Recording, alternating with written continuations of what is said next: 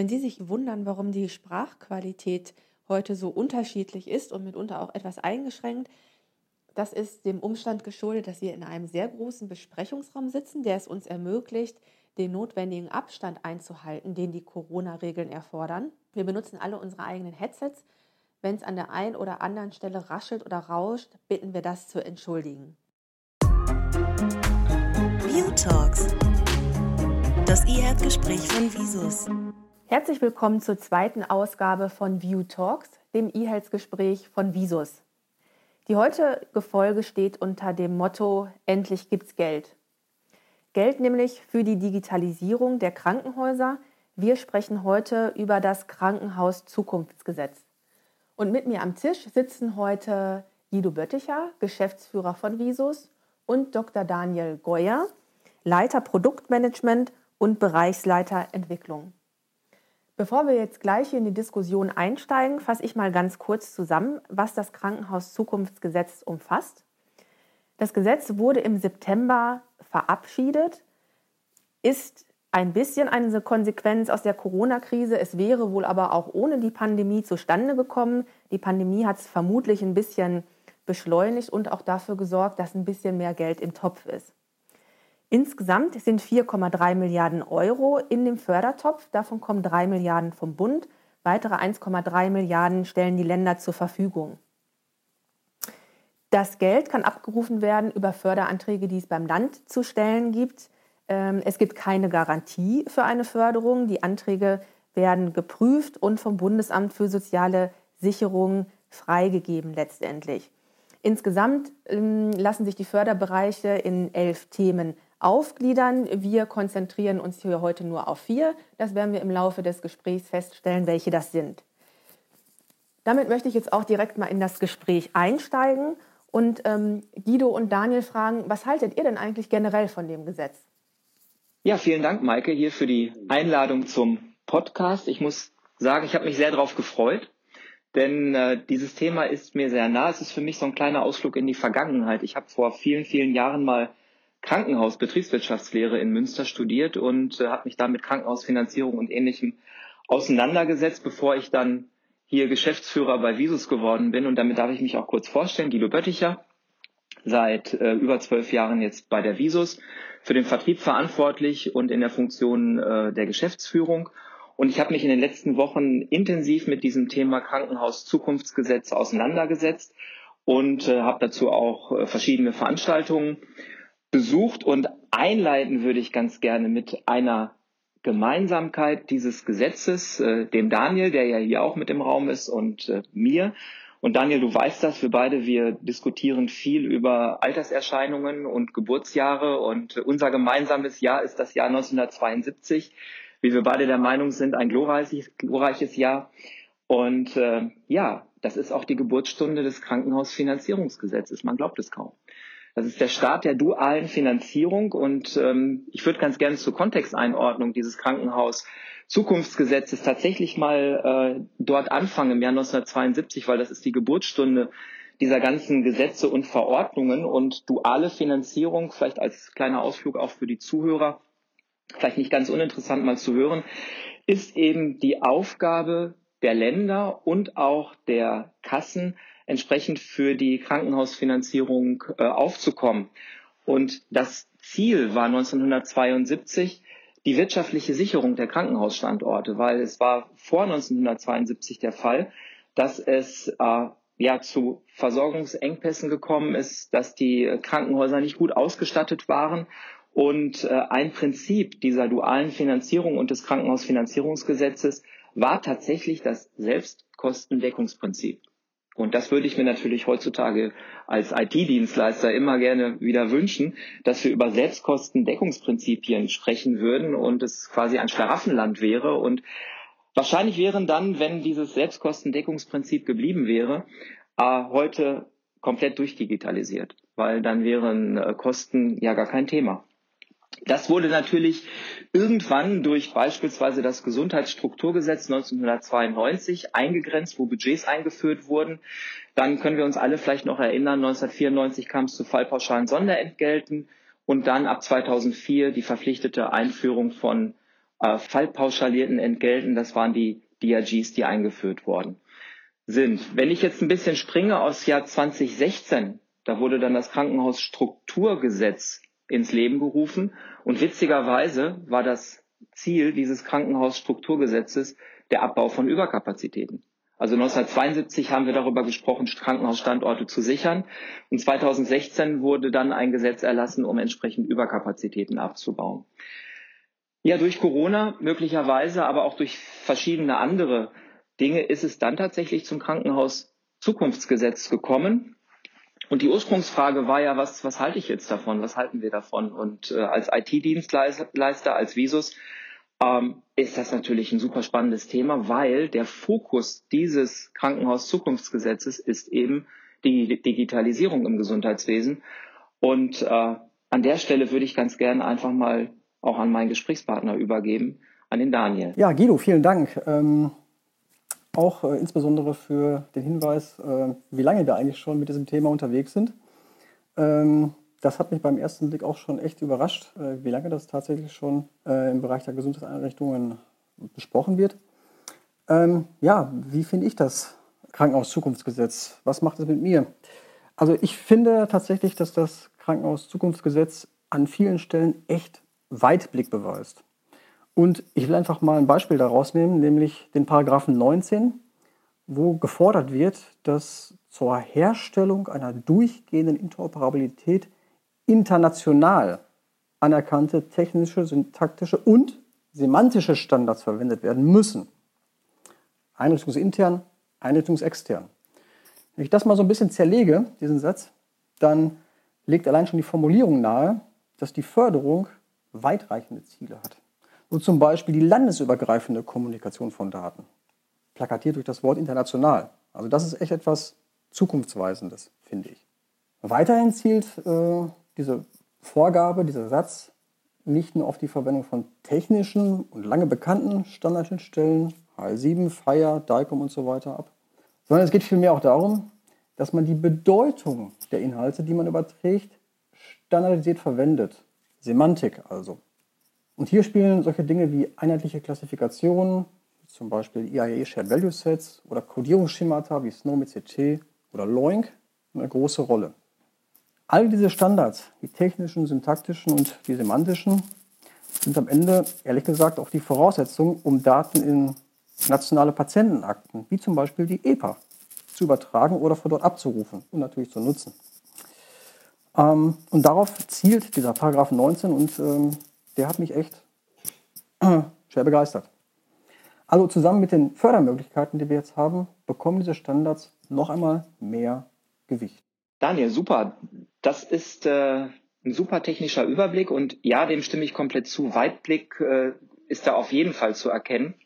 Jetzt hast du den Paragraphen 19 genannt und ähm, durch die ganze geschichtliche Einordnung habe ich jetzt ein bisschen die Konkretisierung des Krankenhaus-Zukunftsgesetzes aus den Augen verloren. Und ich finde, das ist ein ganz guter Übergang, wenn du jetzt von Paragraphen 19 sprichst und äh, ich jetzt gleich den Paragraphen 14 in den Mund nehme, so sind das nicht die Paragraphen des Krankenhaus-Zukunftsgesetzes. Und vielleicht auch wieder für den interessierten Zuhörer würde ich das in einen Kontext bringen wollen. Das Krankenhaus-Zukunftsgesetz an sich ist mehr oder weniger eigenständig und die Artikel dieses Krankenhaus-Zukunftsgesetzes konkretisieren bestehende Gesetze und Verordnungen. Und eins ist beispielsweise der Paragraph 14a, des Krankenhausfinanzierungsgesetzes. Das ist das, wovon ich vorhin berichtet hatte, wo der Ursprung im Jahr 1972 liegt, mit der dualen Finanzierung. Und jetzt kommt entsprechend der Bund mit rein. Das heißt, wir haben keine duale Finanzierung mehr, sondern wir haben verschiedene Fördertöpfe und der Bund springt jetzt an dieser Stelle mit ein und es geht um drei Milliarden Euro plus eine Beteiligung entweder der Länder oder sogar der Institution selber in Höhe von 1,3 Milliarden Euro, sodass wir in Summe auf 4,3 kommen. Das ist ja diese ominöse Summe, die immer wieder im Raum steht und die es jetzt entsprechend zu verteilen gibt. Dazu sicherlich später nochmal mehr. Also der 14a ist Krankenhausfinanzierungsgesetz und das Krankenhauszukunftsgesetz ordnet das Ganze einfach. Und der 14a hat witzigerweise schon wieder einen eigenen Namen. Der heißt nämlich Krankenhauszukunftsfonds. Also damit die Verwirrung jetzt mal komplett ist, wir reden über das Krankenhauszukunftsgesetz, aber wir reden über einen Paragraphen des Krankenhausfinanzierungsgesetzes und der hat den Namen Krankenhauszukunftsfonds. Wer da noch durchblicken möchte, Ich weiß es nicht. Ist aber auch egal, weil die förderungsfähigen Vorhaben, die im Krankenhauszukunftsgesetz genannt sind, die finden sich in diesem Paragraphen 19, den du gerade genannt hast. Und das ist der Paragraph 19 der Krankenhausstrukturfondsverordnung. Da sehe ich Schmunzler hier im Raum. Das, ich schmunzle auch immer wieder, wenn ich das äh, mir vor Augen führe.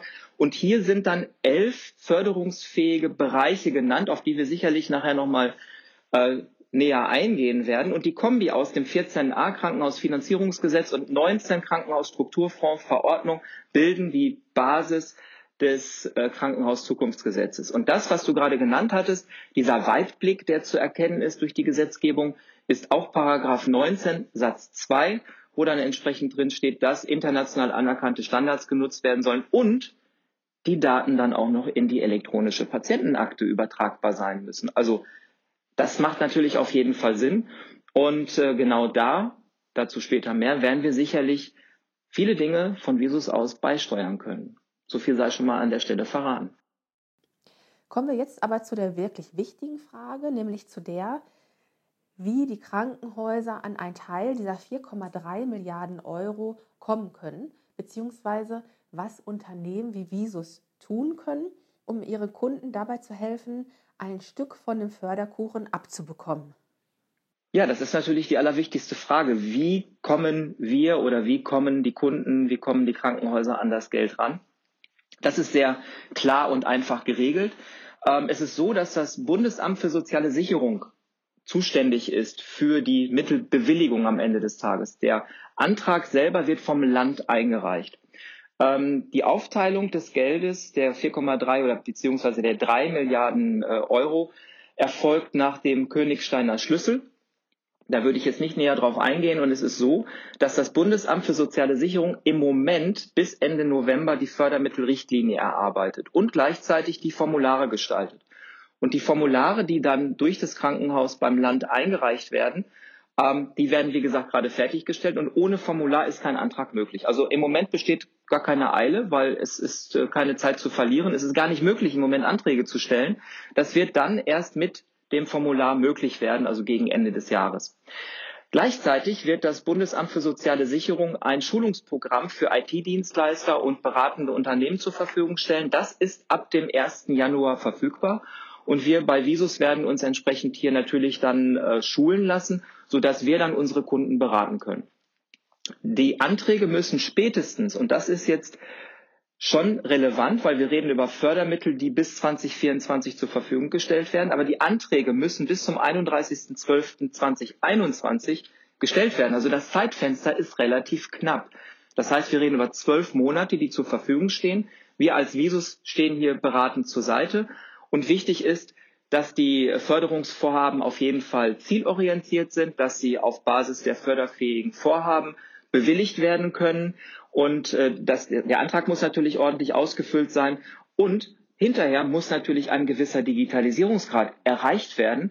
Und das wird auch kontrolliert hinterher. Und an der Stelle würde ich ganz gerne nochmal an den Daniel übertragen, weil ähm, die Messung des Digitalisierungsgrads ist sicherlich eine spannende Sache.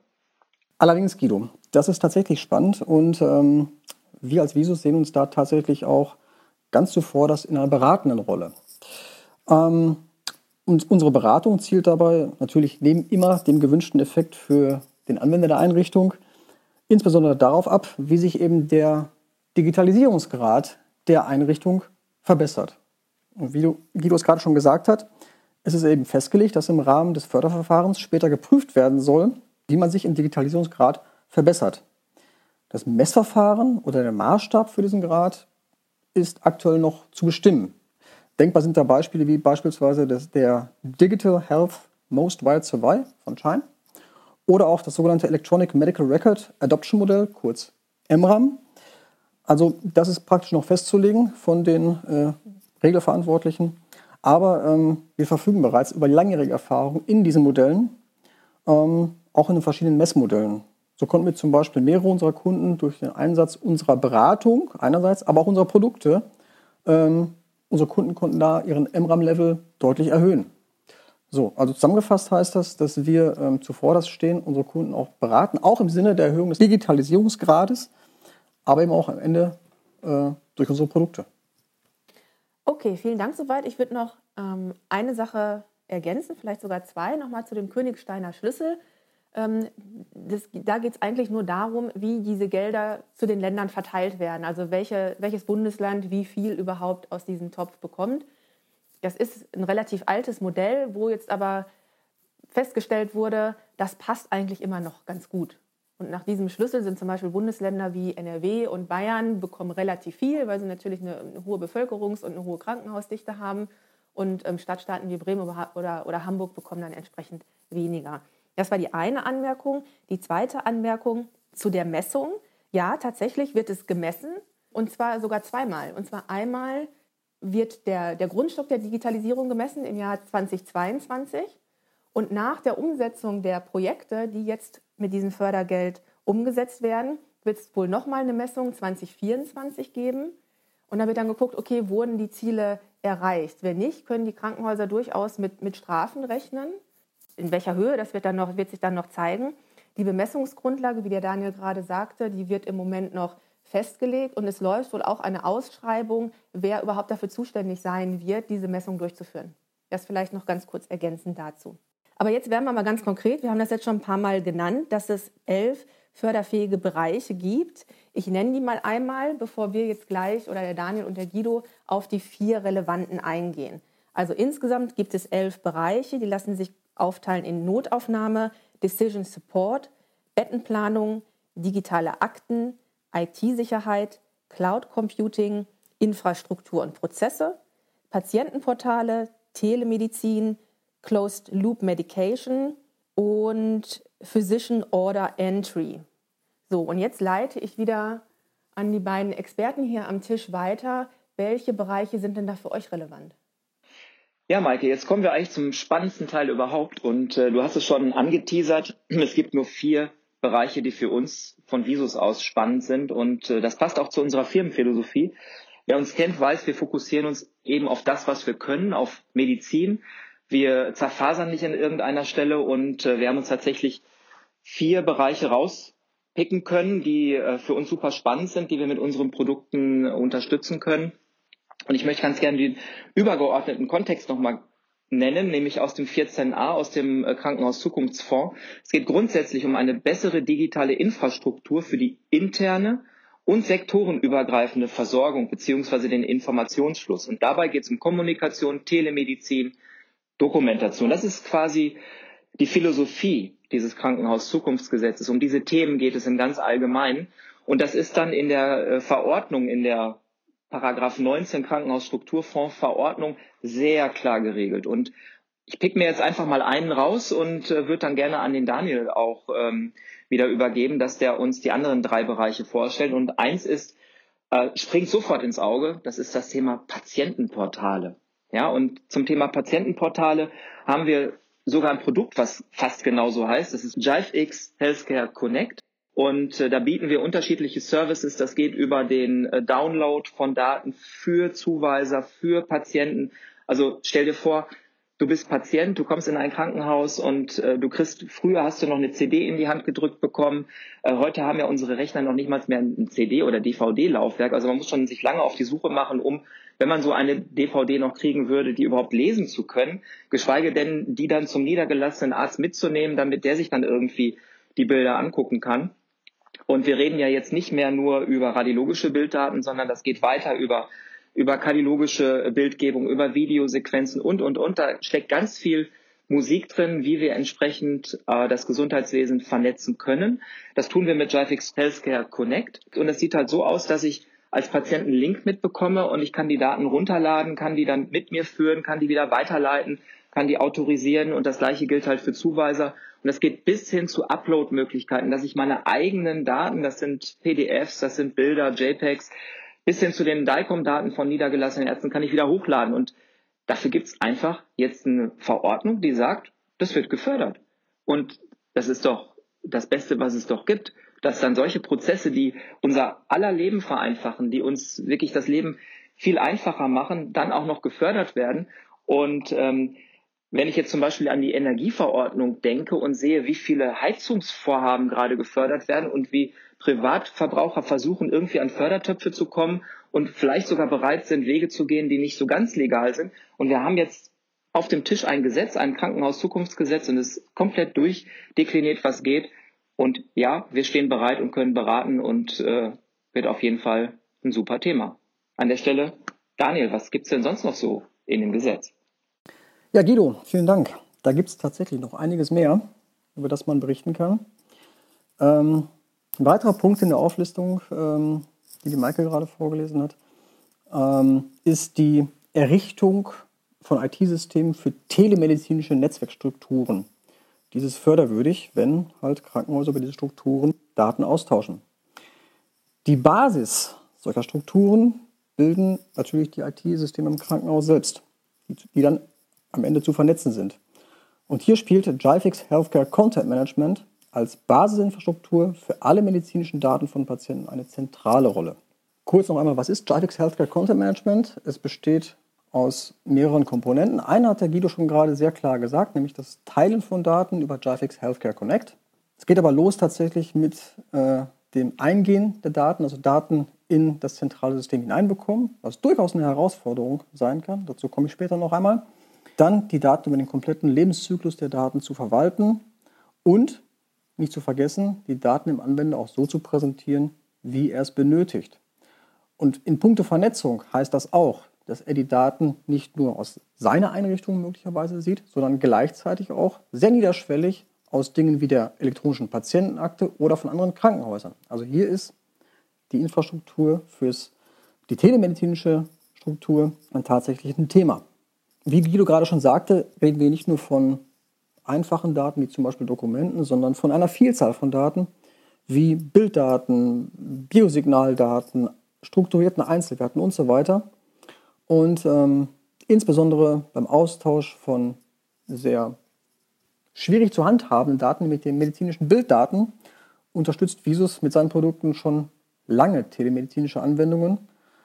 Eigentlich schon seit Anbeginn der, der Visus selbst. Äh, vielleicht ein gutes Beispiel dazu ist der ähm, Westdeutsche Teleradiologieverbund mit inzwischen über 400 angeschlossenen Teilnehmern. Und dieser Verbund fußt komplett auf Visus-Produkten. So, wenn man jetzt über ein Jive Healthcare Content Management System medizinische Daten zentral und standardisiert vorhält, ist es relativ einfach, weitere förderwürdige Elemente zu erzeugen. So kann zum Beispiel ein zentrales, JFix Enterprise PAX, Daten für Unterstützungssysteme auf Basis von künstlicher Intelligenz bereitstellen, die Ergebnisse solcher, solcher Systeme entgegennehmen und integriert verwenden. Das heißt also, an dieser Stelle ist JFX erstmal der Träger aller Daten, der Datenpool und kann diese, auch die Ergebnisse von KI verwenden für Entscheidungsunterstützungssysteme. Auch eine digitale Sprachbefundung bietet das JIFIX-System inzwischen. Eine digitale und strukturierte Sprachbefundung insbesondere. Und die daraus resultierende strukturierte Dokumentation kann wiederum nicht nur von JIFIX selbst verwendet werden, sondern auch wiederum nach den geforderten Regeln aus den von Guido genannten Gesetzen, Verordnungen und so weiter eben verwendet, kommuniziert werden und entsprechend damit äh, betreffen wir zwei weitere Punkte, die das Krankenhauszukunftsgesetz förderwürdig vorsieht. Nochmal als Klammer um das Ganze, der vorher schon einmal erwähnte Absatz zur Verwendung von internationalen Standards für Interoperabilität wird für diese Punkte nochmal explizit gefordert. Und da alle Visus-Produkte, und das praktisch seit Firmengründung, grundsätzlich darauf abzielen, diese Standards zu erfüllen, können wir unseren Kunden im Rahmen des Krankenhauszukunftsgesetzes echte Mehrwerte direkt out of the box anbieten, weil es einfach in unserer DNA drinsteckt. Also ganz grob gesprochen geht es jetzt hier um Kommunizieren und Vernetzen. Das sind ja eh eure Schlagwörter, die ihr kommuniziert oder für die ihr auch steht. Ich möchte aber trotzdem noch mal ganz gerne auf diese elf Bereiche zurückkommen, die ich vorhin genannt habe und aus denen jetzt noch mal ganz konkret die vier benennen, die ihr abdeckt. Und korrigiert mich, wenn das, wenn das falsch ist. Für mich sind das jetzt die Bereiche Decision Support, digitale Akten, Patientenportale und Telemedizin. Ihr nickt. Ich äh, begreife das als Zustimmung. Gehen wir da jetzt mal weiter. Jetzt haben wir das relativ global besprochen, was, was da förderungsfähig ist. Ich versetze mich jetzt mal in die Rolle des IT-Leiters im Krankenhaus. Was bedeutet das denn jetzt für mich? Was für konkrete Projekte kann ich mir gegebenenfalls fördern lassen und bestenfalls mit Visus-Produkten fördern lassen? Ja, ein konkretes Beispiel ist für ein Visus-Produkt ist Jifix Healthcare Content Management. Kurz nochmal zum Rekapitulieren. Jifix Healthcare Content Management zielt darauf ab, wie man mit patientenbezogenen medizinischen Daten aller Art in der Einrichtung so umgeht, dass sich alle Personen, die an einem Behandlungsprozess vom Patienten beteiligt sind, optimal und bedarfsgerecht informieren und mit den Daten arbeiten können.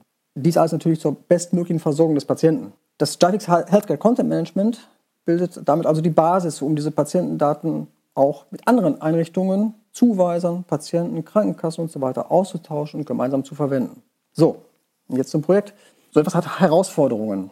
Die Herausforderung für die Einrichtungen besteht zum Beispiel darin, die Daten sowohl in Bezug auf die Datenformate, aber auch in Bezug auf deren Klassifikation, also deren semantische Bedeutung, zu konsolidieren. Weil nur dann lassen sich Daten zum Beispiel in eine EPA einstellen und von dort abrufen. Und genau solche Funktionen bietet ein Traffic Healthcare Content Management und wäre auch ein guter Ansatz für ein erstes Projekt. Nämlich durch die vollautomatische und auch revisionssichere Formatharmonisierung sowie die Klassifikation von medizinischen Daten. Mit einem JFX HCM erhält man außerdem gleichzeitig auch ein vollwertiges Repository, welches die notwendigen Schnittstellen mitbringt, um zum Beispiel Daten mit einer EPA auszutauschen. Ein ganz wichtiger Punkt für ein JFX HCM oder für überhaupt für ein HCM-System ist das Thema Trust and Security. Ein HCM-System, welches keine ausreichenden Funktionen für Datenschutz und Datensicherheit mitbringt, ist schlicht nicht vollständig. Das heißt, die Kommunikation von Daten ist dabei nicht nur nach heutigem Stand der Technik zu verschlüsseln, sondern es muss auch in der Lage sein, diese Kommunikation zukünftig nach neuen Erkenntnissen abzusichern. Und zwar ohne, dass der IT-Administrator gleich seine komplette Infrastruktur umbauen muss. Das liefert ein JAFIX HCM heute schon. Und allein schon der Ansatz, dass man die Datenhaltung und das Datenmanagement für medizinische Daten zentralisiert, spart Aufwände, Kosten und ist damit in unseren Augen förderwürdig. Man muss das Konzept für Trust and Security nur noch an einer Stelle umsetzen. Berechtigungs-, Zugriffskonzepte lassen sich durch die Zentralisierung dramatisch vereinfachen. Eine DSGVO-konforme Protokollierung aller Aktionen auf den Daten lässt sich vereinfachen. Und, fast das Wichtigste, der Zusammenhang zwischen den Daten und dem Patienten kann sicher und vor allem dauerhaft gewährleistet werden. Was da so banal klingt, das ist in vielen Einrichtungen heute noch ein echtes Problem. Man schätzt zum Beispiel, dass in jeder zehnten Papierakte Dokumente eines ganz anderen Patienten einsortiert wurden. Und solche Dokumente findet man nur mit viel Glück wieder. JAVIX HCM kann solche Fehler vermeiden oder, so sie auch digital auftreten, schnell, automatisiert und sicher finden und beheben. Um es kurz zu machen, als erstes Projekt, ein HCM-System hilft, den hohen Anspruch an Daten, an die Verfügbarkeit der Daten, an die Verwendung der Daten durch klinisches Personal und auch an Trust and Security zu erzeugen, das verringert Kosten und das Ganze dauerhaft. Es gab noch einen weiteren Punkt, den Guido gerade genannt hat, das Thema Patientenportale. Guido, möchtest du dem noch einiges hinzufügen? Ja, Daniel, vielen Dank. Ähm, da würde ich tatsächlich gerne noch etwas ergänzen. Ähm, ich denke, zum Patientenportal habe ich vorhin schon eine ganze Reihe gesagt. Das möchte ich gar nicht äh, zu weit noch weiter ausführen. Ähm, sicherlich spannende Anwendungsfälle, Daten hochladen, äh, Daten runterladen, sowohl für den niedergelassenen Arzt als auch für den Patienten. Aber ich habe vorhin einmal äh, aufgehorcht und äh, da hat mein Vertrieblerherz natürlich hochgeschlagen, als du sagtest, dramatisch vereinfachen. Das mag ich natürlich sehr, wenn du so etwas sagst. Und ähm, das nehme ich auch gerne mit. Und an der Stelle vielleicht auch kurz die Einladung für die Zuhörer.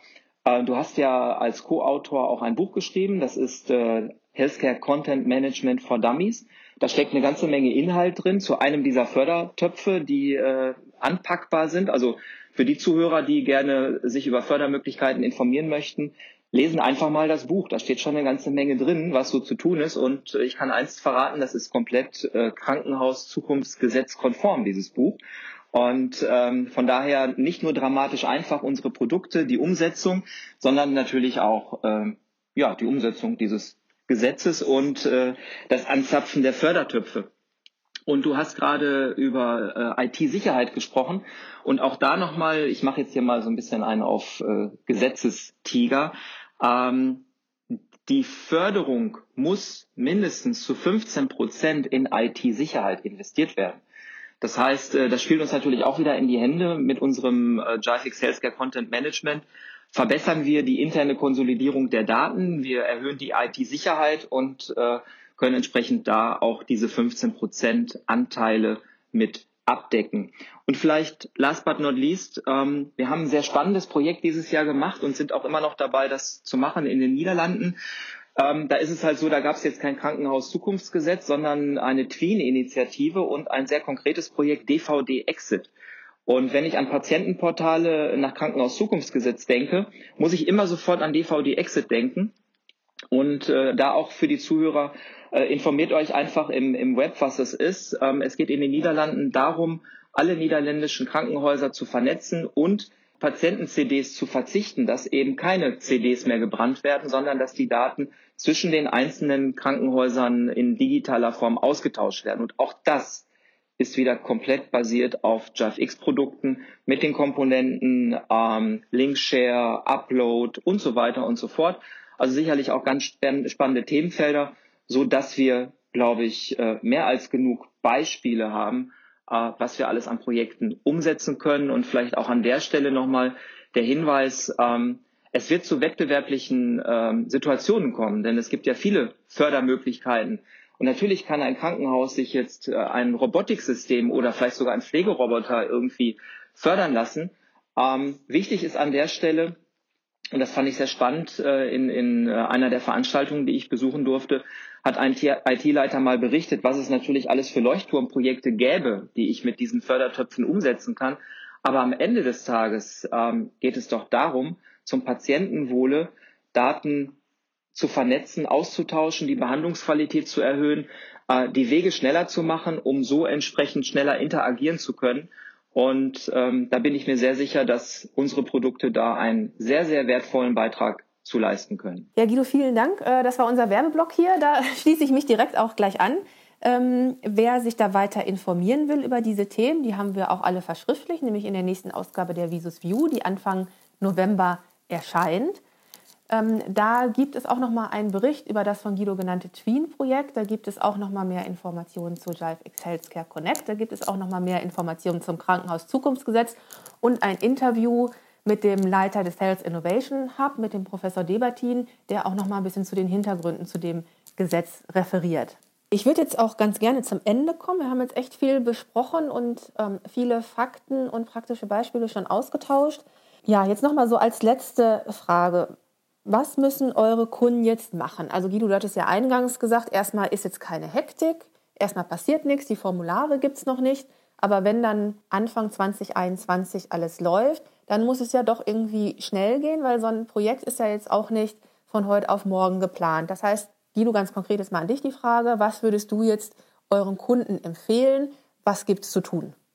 Ja, jetzt mal ganz konkret, wie geht es jetzt eigentlich weiter? Du hast ja schon gesagt, die Fördermittelrichtlinie, auf die warten wir jetzt. Die Förderanträge sind noch nicht fertig, aber das wird jetzt auch relativ schnell alles gehen. Und ähm, ich glaube, wichtig als, ja, als, als Nutzer dieser Fördermittel muss, glaube ich, eins erstmal ganz klar sein, es gibt keine Garantie dafür. Das heißt, selbst wenn ich einen Antrag einreiche, heißt das nicht, dass ich auf jeden Fall das Geld bekomme. Also Kunden müssen sich mit dem Gedanken auseinandersetzen, was ist denn, wenn ich das Geld nicht bekomme? Mache ich dann so ein Projekt trotzdem oder mache ich es dann eben nicht? Und dann vor dem Hintergrund kann man sich schon auch die Frage stellen, wenn ich es dann nicht mache ohne, ohne Fördermittel, wie wertvoll ist das Projekt eigentlich? Also ich bin der Meinung, es sollten Projekte sein, die so oder so gemacht werden würden. Nur dann machen sie Sinn. Wenn sie dann noch gefördert werden, umso besser.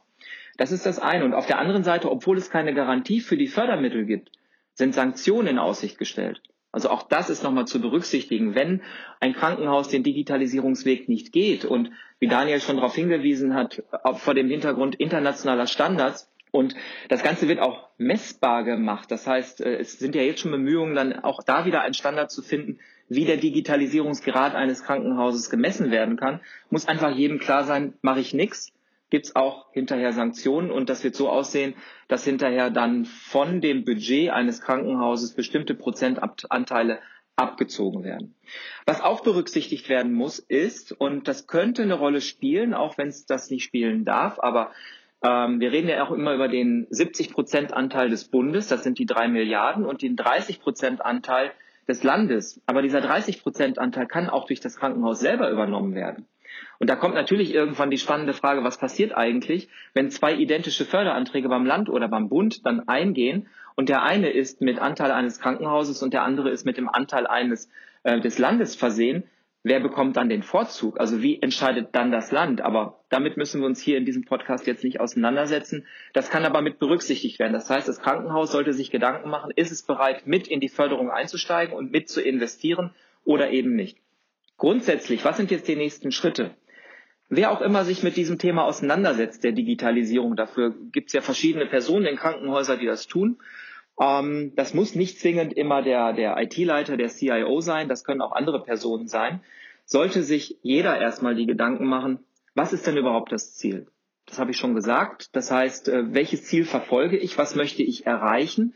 Äh, welche Fördertöpfe sind für mich interessant? Und wenn ich dann etwas identifiziert habe, ist der normale Lauf der Dinge, ich muss mir interne Verbündete suchen. Das heißt, es macht auch keinen Sinn, jetzt als Einzelkämpfer mich auf den Weg zu machen und zu versuchen, Fördertopf abzugreifen und irgendwie jetzt mal so ein JiveX äh, Healthcare Content Management System einzuführen.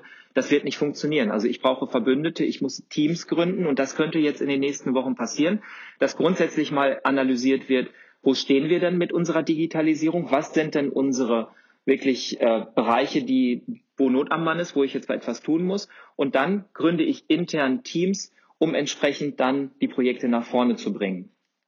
Und wichtig dabei ist zu berücksichtigen, dass über die Fördermittel auch in Personal investiert werden kann. Also es geht nicht nur um, um Software, um externe Dienstleistungen, um IT-Sicherheit, um Hardware, um Cloud-Services, um was weiß ich was, sondern es geht auch um interne Personalstellen und auch die können damit reingerechnet werden in dieses Budget. Gut, und wenn dann die Fördermittelrichtlinie steht, die Förderanträge da sind, die Ziele vielleicht schon so ein bisschen geschärft sind, wo es hingeht, dann würde ich sagen, ähm, Kontakt zu Visus suchen, den Kontakt zum Visusvertrieb aufbauen und äh, wir sind dann geschult, wir stehen dann auch in den Startlöchern und stehen gerne mit Rat und Tat zur Seite und machen dann an der Stelle ganz gerne mit. Und jetzt an der Stelle würde ich ganz gern das letzte Wort. Daniel, ich weiß, du hast äh, sehr gerne auch das letzte Wort und an der Stelle übergebe ich einfach mal an dich, äh, was du denn hier dem Ganzen noch hinzuzufügen hast. Ja, Guido, danke. Das mit dem letzten Wort, das nehme ich jetzt mal so hin. Aber ich möchte die Gelegenheit nutzen, dich auf einen kleinen Fehler hinzuweisen, weil man darf natürlich nicht nur den Visus-Vertrieb ansprechen, sondern Personen aus allen anderen Bereichen innerhalb der Visus bis hin zur Softwareentwicklung selbst. Und ähm, das meine ich tatsächlich äh, nicht nur mit einem zwinkernden Auge, sondern sehr ernst. Wir sehen es als unsere Stärke an, dass Kunden den direkten Kontakt zu den Menschen erhalten und auch erhalten können, die am Ende ihre Probleme lösen. Das heißt also, das ist sicherlich auch der Vertrieb, aber insbesondere auch alle anderen Kolleginnen und Kollegen aus den anderen Bereichen. Ich möchte noch mal einen Punkt, den der Guido gerade genannt hat, deutlich unterstreichen, nämlich, dass man sich bei allen Möglichkeiten der Förderung auf die Dinge tatsächlich zurückzieht, die wichtig sind für die Einrichtung selbst. Es macht überhaupt keinen Sinn, ein weiteres Leuchtturmprojekt, nur weil es gefördert werden kann, aufzuziehen, sondern sich auf das zu beschränken, was man eh sowieso tun will oder tun sollte. Und dabei ist es unabdingbar, dass man sich insbesondere intern Verbündete suchen. Das können, wie gesagt, Personal einer Fachabteilung sein, die gerade ein Problem hat, die Geschäftsführung, die Pflege oder, oder, oder. Am Ende ist es so, wenn man als zum Beispiel IT-Leiter ein förderwürdiges Projekt hat und zusätzlich noch diese Rückendeckung aus dem eigenen Haus erhält, dann hat man eigentlich schon fast gewonnen. Okay, ja, vielen Dank. Jetzt muss ich euch leider beide enttäuschen, weil äh, das letzte Wort werde heute nämlich ich haben. ich bedanke mich bei euch äh, für die sehr klugen und sehr detaillierten Antworten bei diesem wirklich hochkomplexen Thema. Ich bin gespannt, was da jetzt noch alles kommt in den nächsten Wochen, wie dann tatsächlich die Formulare aussehen werden. Ich bedanke mich auch bei den Leuten, die bis zum Ende zugehört haben. Und ich hoffe, dass Sie alle da ja, wertvolle Informationen jetzt für Ihren Arbeitsalltag entnehmen konnten. Ähm, ich fand jetzt auch gerade den letzten Teil, den ihr beide beschrieben habt, nochmal ganz wichtig. Also Projekte fördern, die geplant sind. Es geht nicht darum, jetzt einfach irgendwie Geld einzusammeln, sondern wirklich zu gucken, Mensch, was wollten wir schon immer machen? Was konnten wir nicht machen? oder wo haben uns die Anreize gefehlt, das Projekt umzusetzen und das dann wirklich in die Hand zu nehmen. Okay, ich freue mich schon auf die nächsten Ausgaben. Ähm, bleiben Sie alle gesund, kommen Sie gesund durch die nächsten Wochen und bis bald.